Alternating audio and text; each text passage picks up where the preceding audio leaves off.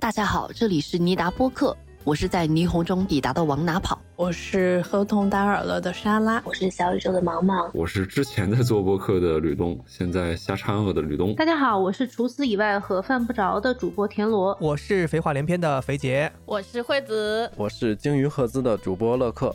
我是怪美，Hello，大家好，我是文化有限的大一，我是自由译者何雨佳，大家好，我是从菜街到厨房的知了。十二月二号，十二月二号，十二月二号，十二月二号，十二月二日，我们在播客堂会二零二三，我们在播客堂会二零二三，我们在播客堂会二零二三，我们在播客堂会二零二三，成都见，成都见，成都见，成都见，在成都见面，成都见，我们成都见，咱们在成都见，成都见喽。爱恨消失前，用手温暖我的脸，为我证明我曾真心爱过你。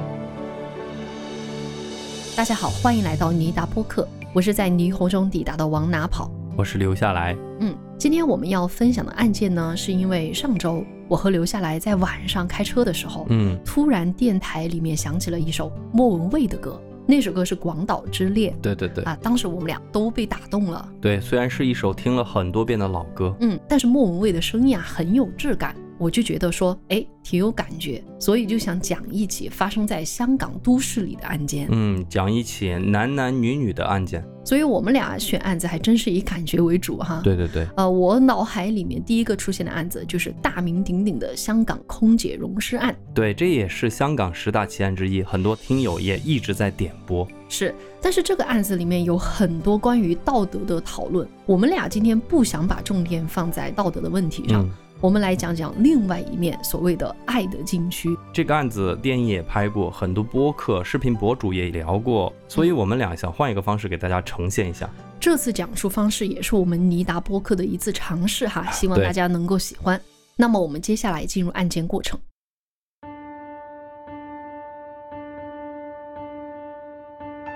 案子发生的时间是在一九八九年五月十二日，香港警方接到一则报警电话。报警人称沙田作博坑村有人制作毒品，毒品调查科张警官在听到消息之后，立马警觉起来，因为他们最近接到线报说作博坑村这个地方藏着一个毒品分销中心。哦，所以张警官带着人啊，立马赶到了疑似制毒窝点的村屋。涉事的村屋是作博坑村一栋三层楼高的西班牙式丁屋，哎，这有个名词哈，所谓丁屋，也就是咱们所说的自建房，嗯。啊，也就是村屋。而据报警人称，近段时间这栋村屋里啊，时不时的传出来一股非常难闻的酸臭味，让附近的村民苦不堪言。而那段时间呢，香港也正在严厉打击制毒贩毒的犯罪分子，电视媒体也就对这个制毒的过程做了一个广泛的普及。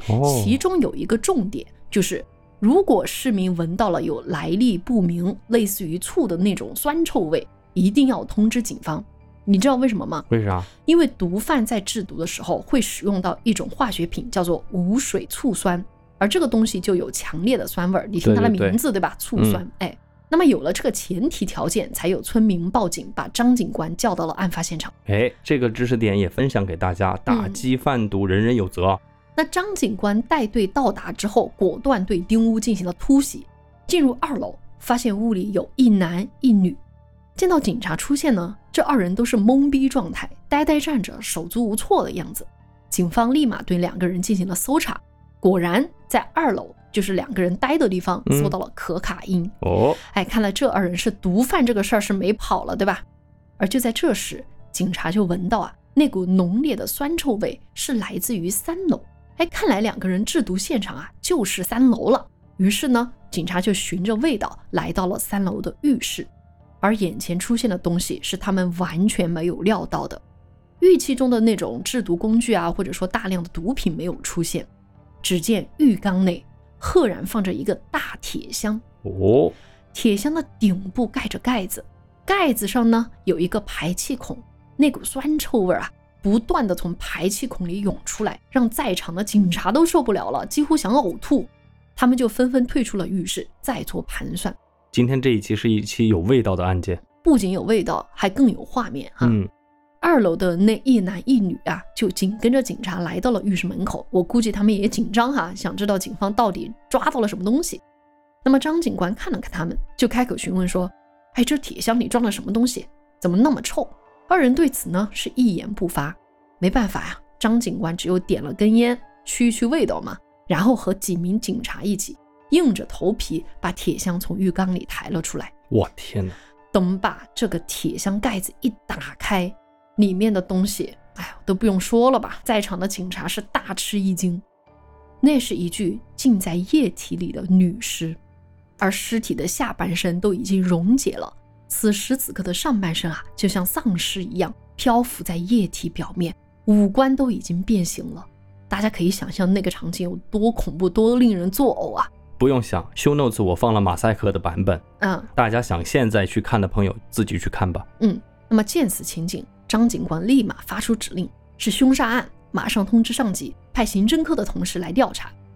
至此，原本一桩毒品案件变成了恶性命案，大批警员就来到了案发现场进行搜证。接下来呢，咱们就来看看警方的第一轮搜证结果。好，那么我们首先要解决的是案发现场那一男一女究竟是谁？这个就要说到这丁屋到底是怎么一回事啊？这栋房子原本的业主，咱们就叫他李先生。一九八八年，也就是案发的前一年，李先生把房子二三楼租了出去，租给谁了呢？就是出现在案发现场的男人，男人名叫黄大卫，咱们就叫他大卫啊，英语名。David 一听就非常美式的名字，对吧？等一下，不是那个你随便按照不是他的名字真叫大卫。哎，虽然他非常像抖音的那个男主角的名字，大卫确实是一名美籍华侨。十三岁那年，大卫就移民去了美国。到他二十三岁的时候，因为他的母亲患了癌症，他就返回了香港。几年之后呢，大卫的父母双双病逝，他继承了家里的遗产，大概是一笔四十万左右的一笔钱啊。那案发时候呢，大卫三十三岁。据说是经营运输生意。按理说，你说这是村屋对吧？对。像大卫这种身份的人不应该住在这儿啊！啊，对此啊，大卫是这么跟李先生解释的。他说自己其实在香港九龙塘有两栋房子，嗯，其中一间已经卖了，另一栋呢在收租，所以只能暂时租房子住。等他自己的房子租约到期之后，他就会离开。大卫跟李先生签了两年的租房合同。签完合同的第二天，他就拎包入住了。而大卫的到来打破了村庄以往的平静。为什么这么说呢？因为村里原本的空地上，第二天就赫然停上了大卫的跑车。大卫有两辆车，一辆是保时捷，一辆是奔驰。他也经常拿着这个 BB 机啊，在村里出入啊。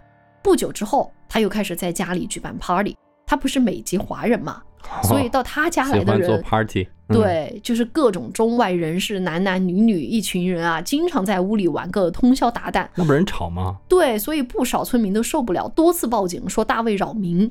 到了一九八九年初，有一个叫做于玲的女人搬到了这栋村屋，和大卫同住。她也就是出现在案发现场的那个女人。我稍微介绍一下于玲的这个情况啊，于玲呢，时年二十七岁。中学毕业之后，他当了一段时间的那个百货公司的售货员，后来就去了公司做文员。一九八七年，于玲通过家人介绍与一名技术人员结婚，但是一方面呢，她本人比较贪图享乐啊，嗯，另一方面又有嗑药的爱好，所以多次就和丈夫发生了争执。到了一九八八年年底，也就是大卫租房子那一年，她和丈夫彻底闹翻了。那么第二年年初，她就和丈夫协议分居，搬去和大卫同居了。其实有一点让我觉得挺奇怪的，因为于玲啊可以说是出生于警察世家，她爸爸是一名退休警员，她妹妹也是名女警。我就不知道为什么一家人的这个呃命运哈千差万别，她却嗑上了药。有资料说是她身体不好，所以对药品产生了依赖。但是不管怎么说哈，我讲到这里，大家应该都能够看出，本案中大卫和于林是具有极大的作案嫌疑。对啊，在你的住所找到一个尸体，对，所以他俩也被警方带回了警局。但是两个人自始至终保持沉默，对警方的询问采取一概不理的态度，所以警方也没办法获取到有效的口供。在没有取得更多证据的情况下，警方只能以持有毒品为由将两人拘留。那么讲到这里呢，我想我也交代清楚了两人的背景啊，大家应该有了自己的一个侧写了。接下来呢，咱们就不再说这个人物了哈，我们来看看警方对案发现场的搜证调查结果。其实现场的情况挺简单的，警方在二楼不是找到了一些可卡因吗？嗯，同时也带走了二楼的相关证物，比如说照片等等等等东西。以便后续对大卫做一个背景调查。那么他们的勘查重点还是放在三楼浴室，毕竟那是案发的地方，也就是尸体存放的地方。警方在浴缸旁边的下水道附近收集到了类似于碎肉的物体，很显然是碎尸过程中留下的。嗯，其实我也在想一个问题，那个浴缸其实不算大，大家可以看到啊，对，那个对那个铁箱也就不算大，怎么装得进去一个完整的成年人呢？应该是就是凶手有先碎尸，然后把它放进去，然后进行一个溶尸的哈。嗯，那盛着尸体的铁箱里呢，这个东西就画面非常的可怖了啊，就是液体呈现虾酱色。哇，你你需要描述的这么具体吗？因为给大家一个具象嘛，因为我们才吃了就是虾酱的贵州的虾酱是吧？我完全联想出来了。对，而且气味非常刺鼻。浴室里面有一个玻璃瓶，嗯，里面装着是强腐蚀性液体，还有一些就是也是强碱的清洁剂的空罐。我觉得这些都是用来制造溶尸的枪水，嗯，除此之外，还有一些已经喷光的空气清新剂啊，肯定是凶手用来掩盖气味的，对吧？那这一切都说明凶手肯定是企图毁尸灭迹，这个证据确凿啊，没什么可说的。随后呢，警方就在这些制造溶尸枪水的物品上。仔仔细细看下了指纹等等的生物样本，有吗？有。重点来了啊，在一支空气清新剂上，警方提取到了一枚指纹。后经过对比啊，这个是于玲的指纹符合。那么作案工具上没有发现大卫的指纹，这就是一个重点啊。后面也会 call back。那一九八九年五月十三号，也就是案发的第二天啊，法医对被溶解的尸体也进行了尸检。这还能尸检吗？都被强酸给溶解了一大半了吗？所幸上半身还是没有完全被溶解掉，颅骨还是保存的比较好，这个也比较重要哈。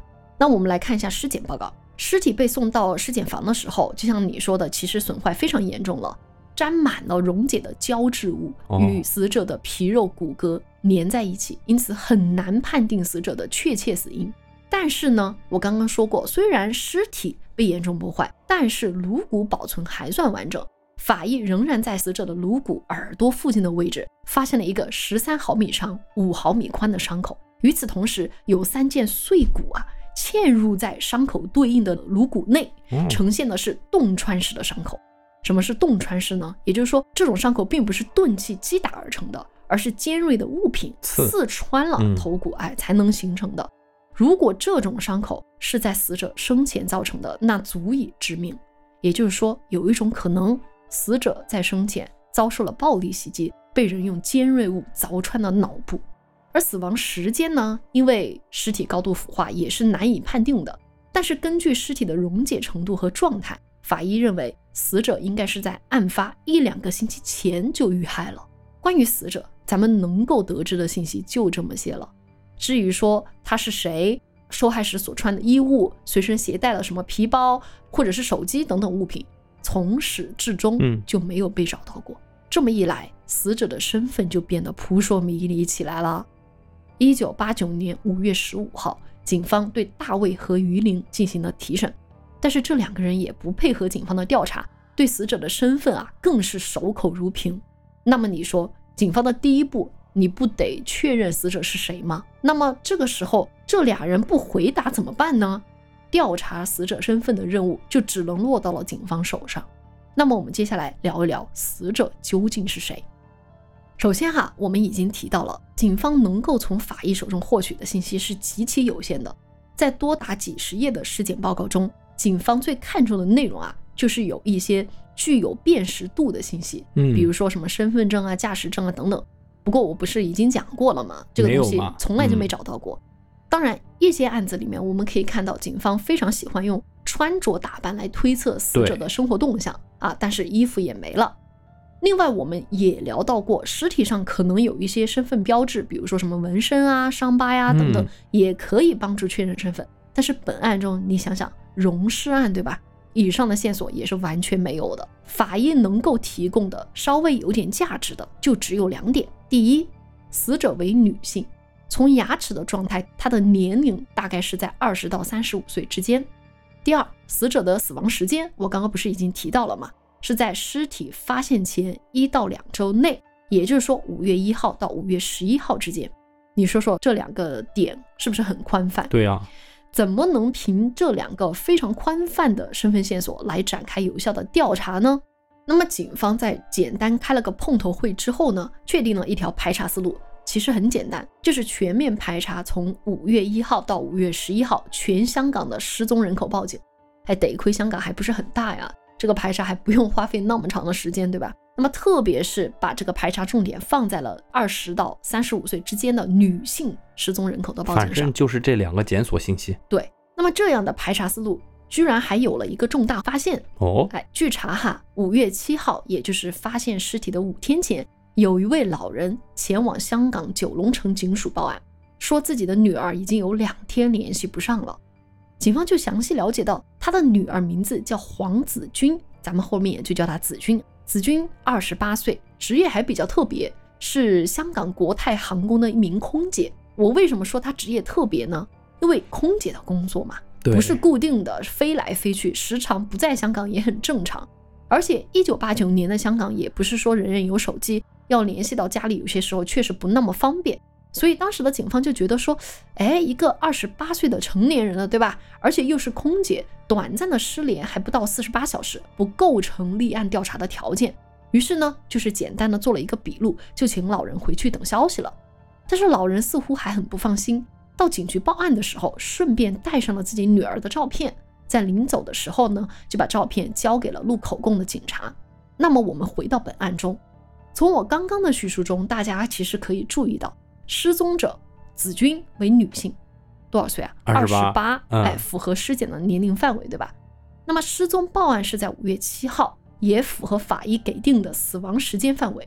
而据我查到的资料说，当时子君失踪报案也是在当时警方设定的两条身份解锁条件下，唯一能够筛选出来的失踪人口。哎呀，这个结果既是好事，也可能是不是好事。怎么说？如果是的话，就是唯一性了嘛，就只有这个失踪人口。对，如果不是的话，那就真的没有地方找了，就大海捞针了。嗯。而接下来发生的事儿啊，就更巧了。我不是提到失踪者的母亲交给了警察一张照片吗？嗯。此时这张照片就在整个调查组的内部传阅开了。当看到子君的长相后，警方感到无比震惊。嗯。之前我不是提到一个点？就是警方在搜查大卫住所的时候，从现场缴获了很多照片，就是用来做大卫的背景调查。而在这些照片中，还有那么两三张是大卫和一名年轻女子的合影。而照片那个女子啊，非常可爱，给办案警察留下了深刻印象。当他们看到子君的照片之后，可以百分之百确认，和大卫合照的那名女子啊，就是国泰航空的空姐，也就是失踪的女孩黄子君。哦，这就对上了。对，有了这个强有力的突破口，哎，警方这个时候是不是就该围绕着子君的失踪展开调查了？对，可能先查这个失踪案了吧，河岸河岸调查了。对，那此时呢，警方的目标有两个，首先，即便子君已经失踪了，即便子君和大卫相识。但是警方首先要找到切实的生物证据来证明溶尸的死者就是子君。对你不能说啊，我觉得是他，他们俩又认识，这些都是间接证据嘛。对我们盘过很多案子，结果以为是这个样子的，结果一查那个尸体一对 DNA 也好，怎么样也好，不是出现了意外。对，嗯。其次呢，警方也得调查子君的活动轨迹，究竟去了哪儿，见了哪些人，见没见大卫，对吧？嗯。我们首先来说第一点哈。当时虽然 DNA 技术还没有被广泛运用在香港的行政破案中，但是警方从子君父母处获得了他的牙医就诊记录。哦，哎，你知道用牙齿是很可以判定一个非常可靠的对身份判定的。死者呢，虽然尸体已经严重破坏，但是牙齿保存的比较完整。这一对比就发现，哎，我们本案中的死者的牙齿状态和子君是符合的啊，因此就可以证实这宗溶尸案的死者就是黄子君。那确定身份之后，咱们就来到第二点，那么我们的重点就放在了子君生前的活动轨迹上。当然，主要是为了搞清楚子君在死前有没有跟大卫或者是于玲产生什么纠葛。对，其实我相信，无论警方还是听这期节目的听友啊，一男两女的这种搭配搞成的案件，多半都是情感纠葛而造成的。嗯，那我就按照时间顺序给大家复盘一下时间线，我们来看看子君在事发的那段时间究竟有什么样的一个活动轨迹。那么子君的家人是在五月七号到警局进行了失踪报案，在报警记录中啊，子君的母亲称是在五月四号同女儿有过电话联系之后，五月五号开始女儿就失联了。于是呢，警方就以五月五号为起点调查子君的生活动线。我们首先来看五月五号这一天发生的事情。这一天发生的事儿啊，童子君合租的舍友提供了重要线索。原来子君入职国泰航空之后，在九龙城租了一个房子，方便上下班。五月五号当天，恰巧那位舍友因为晚上喝了咖啡，一直到第二天凌晨五点都没睡着。哎，就在那个时间点，舍友就听到客厅里电话响起了，也听到子君接电话的声音。而在通话结束后不久，子君就出门了，之后就一直没有回家。时间来到了五月六号，这一天是子君的工作日，也就是说他是有飞行任务的。但是航空公司在他起飞的前两个小时接到了子君的电话。哦，子君打电话干嘛呢？他是向公司申报病假，请求休息四天。有报道说，这个时候的子君可能已经遇害了，是另外一名女子冒充他向公司请的假。但是我觉得哈，打电话的也有可能是子君本人，因为我这里有一个佐证。刚刚不是说了吗？警方在大卫家搜查的时候是带走了大卫和子君的合照，嗯，而这些合照是用什么拍的呢？拍立得。哦，就是那种一拍就得到。对，你知道拍立得上照片其实是会显示日期的，有一部分对吧？嗯。而上面显示的日期是五月六号。哦，那就还活着。对，所以警方就怀疑五月六号凌晨五点给子君打去电话的可能就是大卫，而白天两人还在一起合照。子君给公司请假，可能也是为了跟大卫待在一起嘛。嗯，那接下来呢？五月七号到十号，这个事情就变得诡异了。哦，这期间，子君名下的两张信用卡在旺角多家金店进行了刷卡消费，共计买了四万多港币的金饰。而通过走访这几家金店，警方发现当时的确是一名女子到店消费，但到底是不是子君呢？不好说。你知道当时没有视频监控嘛，所以警方很难去比对说那个女孩到底是不是子君。但是他们也不是说毫无办法呀，警方就请了一个笔迹见证专家出马。哦，哎，专家就可以把刷卡单的签字和子君的字迹进行对比，怎么样呢？结果发现二者并不相同，那就不是他了。哎，也就是说可能是另外一名女子冒充的。嗯，到了五月八号，子君的信用卡还有一笔消费是用来买花的。据这个花店老板回忆，当时有一位女子通过电话购买了六支鲜花，说是送给妹妹做生日礼物。确实，子君的妹妹也收到了一打鲜花，但是呢，因为是电话沟通嘛，所以也无法判定这个人是不是黄子君。警方就有理由怀疑，是不是从五月七号到十号这一段时间的消费，其实是另外一名女子盗刷了黄子君的信用卡。而且还在做一些掩饰工作，因为送给他妹妹，很明显这是一个掩饰的行为，有可能。那么事情发展到这里，我们就可以得出结论哈，大卫和于玲与子君的死肯定是有关系的。我们甚至可以推测，大卫是不是在五月六号凌晨将黄子君约出门，两个人还在当天拍下了亲密合照，对吧？嗯。然后当晚子君可能就遇害了，所以从五月七号开始。子君才会被这个他的信用卡才会被盗刷，对对对，而冒充他的人很有可能就是于宁，对吧？这是最合理的推测了。那么为了证实这一判断呢，警方就呼吁啊当地的这个的士司机啊和警方联络，就说如果说子君当天是从九龙城的公寓到达沙田的那个村嘛，嗯、就说那他有可能是乘坐出租车，就说有没有司机载过，能够做一个证据，做一个人证。结果呢？没有任何结果，没有任何这个的士司机响应这个东西。当然，警方也想会不会是大卫当天开车去接，他有车吗？哎，但是没有，也没有任何证据来证明这件事情哈。说到这里哈，我们就可以知道警方的推测缺乏实质证据。嗯，那么在在缺乏实质证据的情况下，警方只能干嘛呢？只能问问，哎，大卫和于玲两个人对于这些证据有什么说法？你大卫怎么去解释这个东西？就是你为什么会有这个合照？你家还有还有一点就是你家里为什么有子君的尸体？你总得解释吧？对啊，你两个人总得给个说法出来吧，嗯对吧？那么究竟谁是杀害子君的真凶呢？是大卫，是于玲，还是两人合谋？而这就是本案最扑朔迷离的地方了，也是最有争议的地方。那么接下来，我和留下来从于玲和大卫的视角来看看他们对案件的自述，而真相究竟是什么？请各位听友自行评判。接下来呢，我们先来听听于玲的故事。我来扮演于玲的角色。我们接下来我们俩都用第一人称来嗯讲述我们分别的这个人物的自白啊。对对对，也接下来请各位电子陪审团云法官，你来聆听一下往哪跑作为于玲在一审时候的那个自白书吧。嗯，好，这个时候我是于玲了啊，我不是往哪跑啊。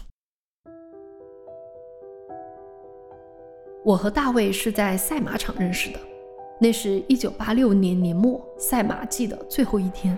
那天呢，我在柜台上对账，发现少了一千块钱，少了的钱就只能拿我的工资去填上了。我很沮丧，跟我的小姐妹抱怨了这个事情。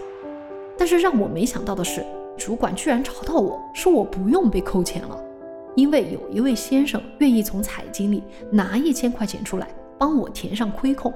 这个人就是大卫。当时我真的很感动，我找到大卫，对他表达了我的感谢，他也给我留了传呼机号码。之后呢，我约了他一起喝茶。大卫的一举一动非常有风度，我对他很有好感。我跟大卫一开始只是普通朋友，后来呢，我也结婚了。结婚后，我才发现我和丈夫根本就没有感情，没有共同语言。一九八八年，我和丈夫彻底闹翻了，第二年就签订了分居协议。也就是那个时候，我和大卫正式走到了一起。我搬去了大卫租的房子里，和他同居。刚住在一起的那段时间啊，我们真的很开心。一开始，我觉得大卫真的很可靠，大概也是因为他很有经济实力的原因吧。他有两部汽车，一部奔驰，一部保时捷。他还说他在纽约有一间运输公司，平时不需要上班，只需要电话遥控经营就行了。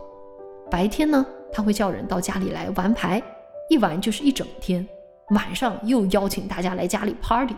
我们还有一个共同爱好，那就是可卡因，每天在这上面都要花费一千三百块钱。但是啊，和大卫在一起后，我也不缺钱花，日子过得逍遥快活。这种快乐的日子，直到有一天，一个女孩找上门来就结束了。我还记得那是三月份的时候，那个女孩来找大卫，说是他的女朋友。他一见到我就跟大卫大发雷霆，质问我是谁。后来大卫告诉我，那个女孩叫黄子君，是国泰航空的空姐，也是他的前女友。两人其实早就分手了，但是很显然，黄子君不愿意放手。自从得知我和大卫住在一起之后，他就经常上门来闹，要求大卫把我赶走。后来为了安抚黄子君，大卫还经常邀请他到家里来玩，还把家里的钥匙给了他。对于黄子君的出现，我很不开心，也接受不了大卫给他钥匙这件事情。但是大卫告诉我，黄子君是空姐，很有钱，曾经给过他五万块钱，帮他度过生意上的难关。而且啊，如果要和黄子君分手，大卫需要支付二十万的分手费。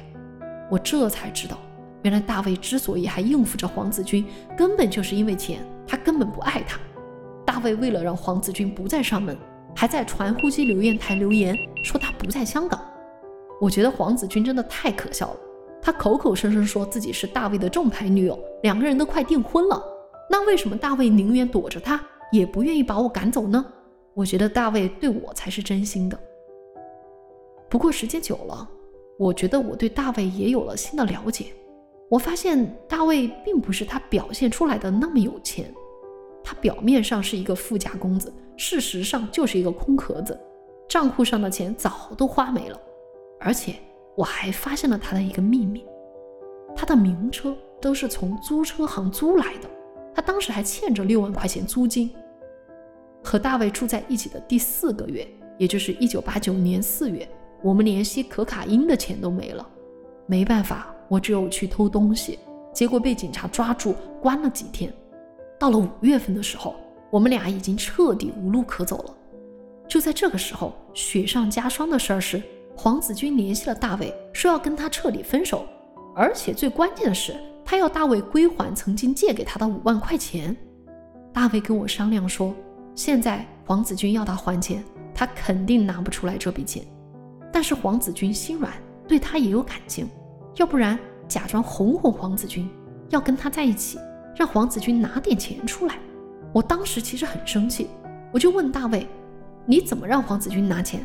难道你真要选择黄子君把我赶走吗？大卫说，他打算让黄子君也染上可卡因，这样为了吸毒，黄子君只能就范。我想了想，我们确实需要这笔钱。那么他这样说，我也没有异议。一九八九年五月五号，大卫给黄子君打电话，说要解决我们三个人之间的事情。五月六号当天早上，黄子君就来到了家里。大卫当然对黄子君是一阵甜言蜜语的哄，我也假装要退出他俩的感情。黄子君当时很高兴，还跟大卫拍了合照。当天上午，我们三人还在一起玩牌。过了一会儿，大卫把黄子君带到卧室，我估计他要想办法让黄子君吸毒了，所以我没跟过去，在客厅看电视。过了一会儿，我想看看房间里的动静，就去卧室找大卫。等我到了卧室。发现黄子君躺在床上，一点动静都没了。我还以为他第一次吸食毒品出了问题，当即就表示要报警找救护车。但是大卫果断拒绝了我的提议，他还警告我说，如果我敢报警，他就要把我杀死。他还说他知道黄子君的银行卡密码，这下我们有钱用了。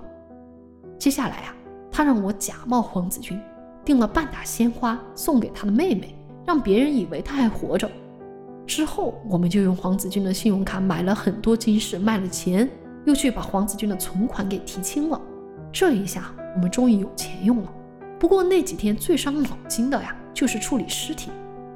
万万没想到，最后还是被发现了。这件事情，我只是协助大卫处理尸体，人真的不是我杀的。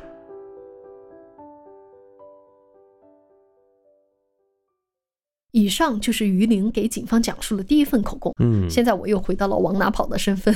这份口供并没有让他摆脱法律的审判。我也觉得，因为他这份口供一出来之后，是想把自己摘干净嘛，就是他只是一个助手啊，主犯其实不是他，对吧？嗯。但是我们来看看法庭对这件事情的一个认知哈。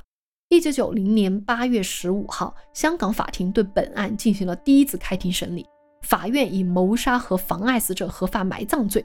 判处了于林和大卫死刑。哦，法庭就认为，虽然本案缺乏直接证据，但是间接证据已经形成了闭环。哦，等于说警方还是找到了很多间接性的证据。对，这些间接证据就包括五月七号，大卫叫朋友和邻居到家里玩牌，后来这两个人在法庭上都指认，当天大卫和于林衣服很脏，而且鞋上有红色的污渍，两个人都非常疲惫。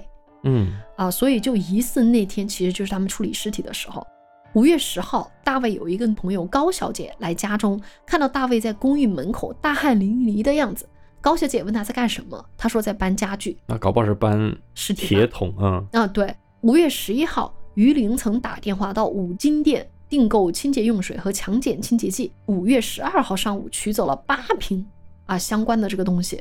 后来呢？警方也在空气清新机的瓶子上，不是提取到了鱼鳞的指纹吗？对，这个比较作实，我感觉。对，所以他是一定参与其中的。嗯。而同一天，大卫也曾打电话叫清洁工到家里来打扫卫生。清洁工就看到二楼和三楼这一段的楼梯非常脏，有一些黏糊糊的东西，还散发恶臭。当然哈，当时清洁工是没有进浴室的，只是打扫了楼梯的部分。大卫是不让他走到三楼那个浴室里面去的哈。那么有了这些证人的证词。加上大卫和雨林盗刷信用卡提取存款也是事实，再加上他们两个人始终无法交代尸体的来源，法官和陪审团都认为两人是谋杀罪名成立。那么大卫其实在宣判前一言不发，对，直到在一审判决之后，当法庭说他们两个被判处死刑，直到这一刻，大卫当庭表示自己没有杀人。各位听友，那接下来我就来扮演犯罪嫌疑人黄大卫 M. David。那再次哈，各位电子陪审团和各位网络法官，做出我的那个无罪陈述。我想大家最想知道的，到底是不是我杀死的子君？其实这个问题在我一审判决的时候就当庭明确的告诉过法官，I did not do it, sir。我当时是用的英文回答的，这样的回答大家一定会不满意，并且对我的二审判决一定没有好处。因此，我想在二审的时候告诉大家两点，也是你们最关心的两点。第一，我和子君以及于林究竟是怎么样的关系？第二，案发当天究竟发生了什么？我想只有这样子，大家才能明白我究竟是一个什么样子的人，谁才会有动机杀害子君。大家已经知道了，我是一个美籍华人，我酷爱驾车，所以我在美国考取了各种各样的驾驶执照。后来我在美国开了一家运输公司。一九八零年，我在美国接到了香港亲人的电话，在电话里，他们告知我我的母亲患上了癌症。于是，在当年我就返回了香港。并逗留了一段时间之后呢，再次返回了美国，一直到一九八五年，在得知我的母亲病情恶化之后，再度返回了香港。也就是在这个时候，我认识了子君。当时我回到香港照顾我的母亲，住在九龙塘的家里。有一天，我的妹妹带回来了一帮同事回家吃饭。我的妹妹当时就是在做空姐。这一次之所以要请这么多同事回来吃饭，就是因为我的妹妹已经决定要辞去空姐一职，打算移民去加拿大。在这次聚会上，我第一次认识了我妹妹的同事子君，但那一次我们彼此并没有留下深刻的印象。时间一晃，两年过去了，在这两年间，我的父母相继离世。一九八七年的某天，我在九龙塘的寓所门口碰见了子君。他向我打招呼，并向我打听我妹妹的近况。自那以后，我们才开始有了比较频繁的往来。我在香港，除了亲人以外，没有朋友，所以一开始我就把子君当成最好的朋友一样相处。当时因为我的父母相继去世，所以我备受煎熬。是子君陪我吃饭，陪我聊天，开解我的苦闷。过了几个月之后呢，我就和子君恋爱了。虽然我知道子君。可能还和她的前男友纠缠不清，但是这些都不重要。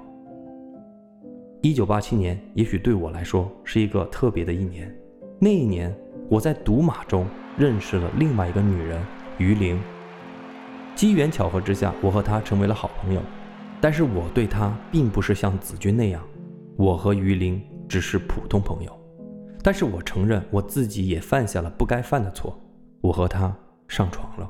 但对我这么一个十三岁就在美国生活的人来说，我和于林仅仅是肉体上的关系。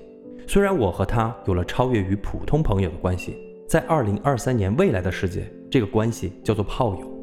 但是我发誓，当时的我对他没有任何爱情和感情。一九八九年的一月的某一天，于林突然来到我家，告诉我他是一个有夫之妇。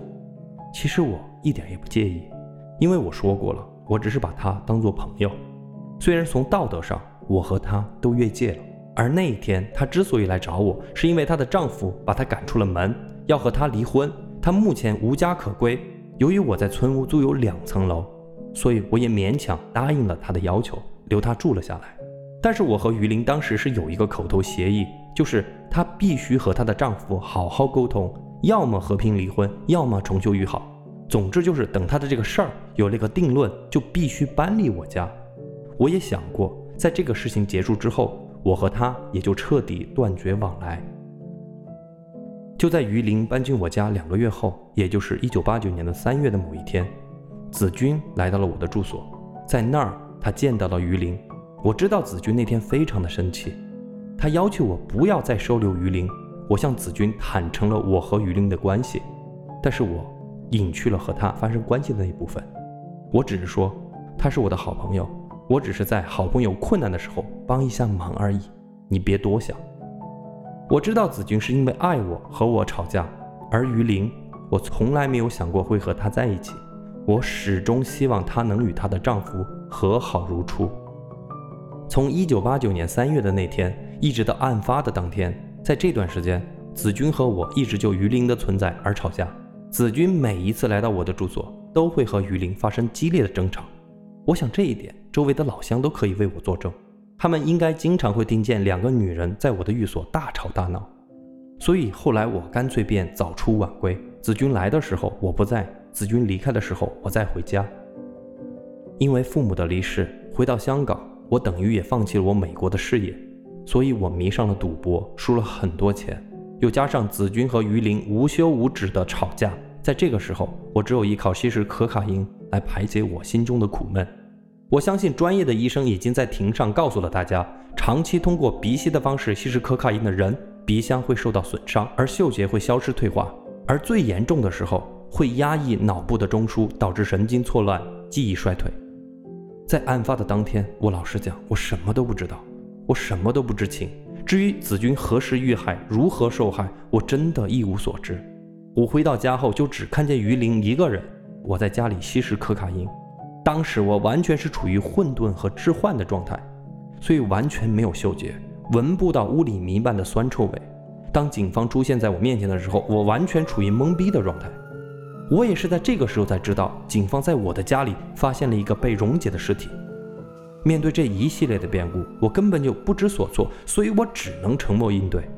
警方一开始就认定了我是凶手。其实我最后一次见到子君是一九八九年的四月份左右，也就是案发前的一个月。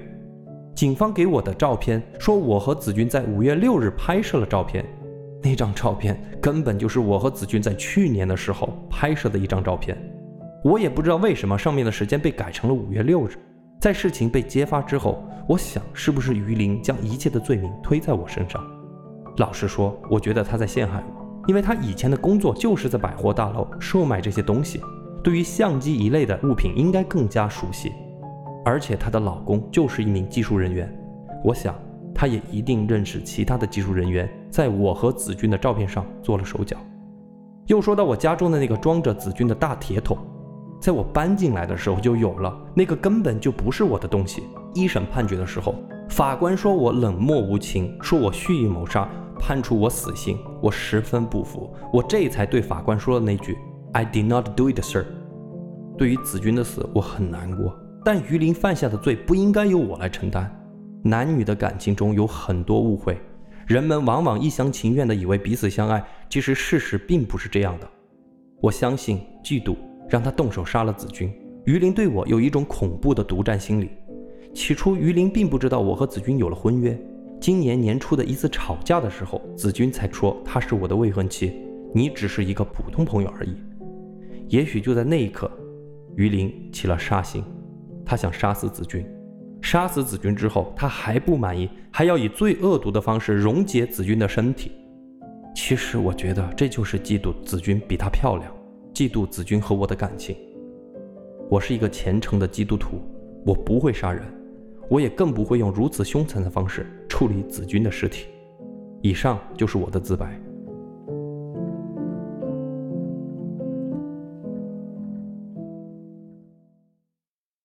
此时的我是大卫，我不是留下来哈，大家不要骂我。现在我换回来，我就是。留下来了。我想跟大家说，这个独白里面有很多很多都是黄大卫的原话。比方说，他说什么爱情有很多误会，这些话都是他的原话。对。那听完大卫的自白，大家可能会觉得很荒谬，对吧？嗯。而你知道更加荒谬的是，在第一次庭审完之后，于玲也提起了上诉，要求推翻谋杀罪名，对吗？但是于玲她要求推翻谋杀罪名写的上诉书啊。特别奇葩。那接下来我再次鱼鳞上身，给大家提供第二个故事。因为鱼鳞在提出上诉的时候，修改了原有的供词。他第一份供词不是说他是帮手黄大卫，主要是主犯，对吧？嗯。那么第二个故事版本跟第一个大相径庭啊！咱们开始。人是我杀的，但是我不是故意的。事发那天我吸了可卡因，所以记忆力出错了。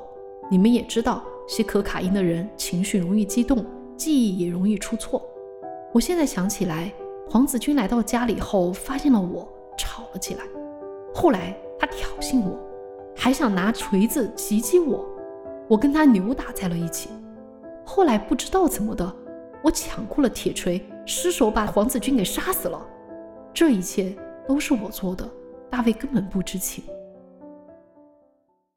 这个就是于玲的第二次自白，这个就很有利于黄大卫了。对，而一九九三年三月二十九号，法院第二次审理本案，由于于玲推翻了之前的口供，而且口供内容和大卫的自述一致，对，再加上检方和陪审团缺乏实质性的证据，最终大卫被当庭释放，而于玲被判了什么呢？误杀罪，哦，被判入狱七年。因为于玲其实在这个呃。调查的过程中，对，所以再过几个月，他也可以被释放了。而在得知这个结果之后，大卫和于玲又会有怎样的感想呢？我和刘夏丽也整合了相关资料，再次以第一人称的方式做总结，也是给我们今天的这一个案件做一个结尾。嗯，好，那我再次回到黄大卫，虽然我很不喜欢他哈，我不得不承认，在感情上，在道德上，我不是一个好人。但子君和于玲如此这般无休无止的吵架，也耗尽了我对他们的耐心和全部好感。其实，在子君被杀之前，我已经渐渐的对子君也失去了原有的感情。我觉得子君和于玲这两个女人，她们根本就不是真的爱我，只是为了独占我而发生争执，只是把我看作一个玩具一样争夺来争夺去。于是，我想离开了，我想逃离了，我渴望一个真正的人来爱我。我虔诚的相信上帝。我把这些事情在监狱里同神父讲过，那位神父后来给我写信，他说在监狱里传教了这么多年，就凭他的经验知道我根本就没有杀过人。我在香港没有亲人，没有朋友。我想，如果即便有亲人和朋友看到报纸上有如此这般的报道，说我 rom 失了子君，我想也不会有人来怜悯我，来看望我。所以在羁押的这段日子，根本就没有人来探监我。我在狱中结识了一位朋友。在得知我的情况之后，他就请他的朋友莎莉在探监他的时候一并来探监我。在认识莎莉之后，自己找到了灵魂伴侣。探监的时间只有十五分钟，为了这十五分钟，莎莉可以等上几个小时。后来我们就通过写信来相互了解，从开始到最后，莎莉从来就没有怀疑过我说的话。我们就这样相爱了。一九九一年，我在监狱中向她求婚。我在手中写了一个 “Marry me”，然后在他探视我的时候给他看。一九九一年九月十九日，我们在美国领事馆人员的证婚下结成了夫妇。在上诉期间，莎莉每天都会到法庭听审，为我祈祷。我很感激莎莉在法庭上为我的求情。莎莉说：“我的老公没有杀人，是于林嫉妒而杀了人。我是基督徒，我绝对不讲大话。我老公是无罪的。”我想，我和莎莉才是真正的相爱。因为长期服用可卡因，我已经失去了性能力。我们没有性爱，但我们却深深相爱。我相信莎莉是我这一生中最后一个女人。啊，这就是黄大卫最后在出庭之后的整个一个表述感悟。嗯嗯，那我来说说鱼鳞哈。接下来我鱼鳞附身了哈。在得知最后的判决结果后，我的嘴角不由自主地浮现了笑意。这个笑，后来我看到过很多剖析和解释。有人说我为了自己心爱的男人扛下了一切罪名，因为大家想想，大卫怎么可能对这个案件毫不知情呢？我一个弱女子又怎么能够搬动尸体和大铁箱呢？大卫他一定是有罪的。那我真的是因为爱而扛下了一切吗？我想说，在法庭上，当我看到大卫怎么定义和我的关系。怎么把一切都加罪在我身上？又是怎么跟莎莉好上了之后，我对他还剩下多少爱情？我觉得大卫不爱任何人，他只爱他自己。他和莎莉没过几年不也离婚了吗？我为什么会笑？我为什么会改我的口供呢？